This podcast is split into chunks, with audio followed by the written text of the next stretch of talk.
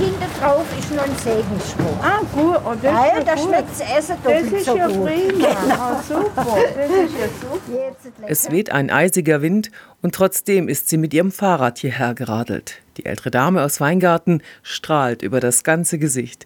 Sie hält eine Box mit Spaghetti und einer vegetarischen Bolognese in der Hand. Ah, ich bin zufrieden. Das ist das Wichtigste. Sie möchte ihren Namen nicht nennen. Die Situation scheint sie etwas peinlich zu berühren. Olli aus Wolpertswende ist da anders.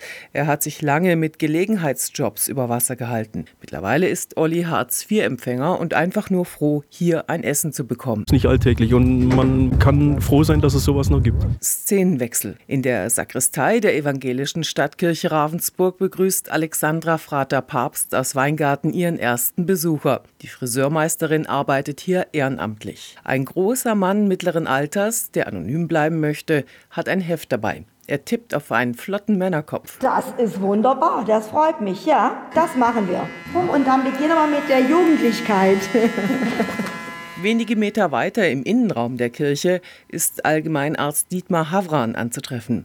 Auch er engagiert sich schon seit vielen Jahren in der Vesperkirche.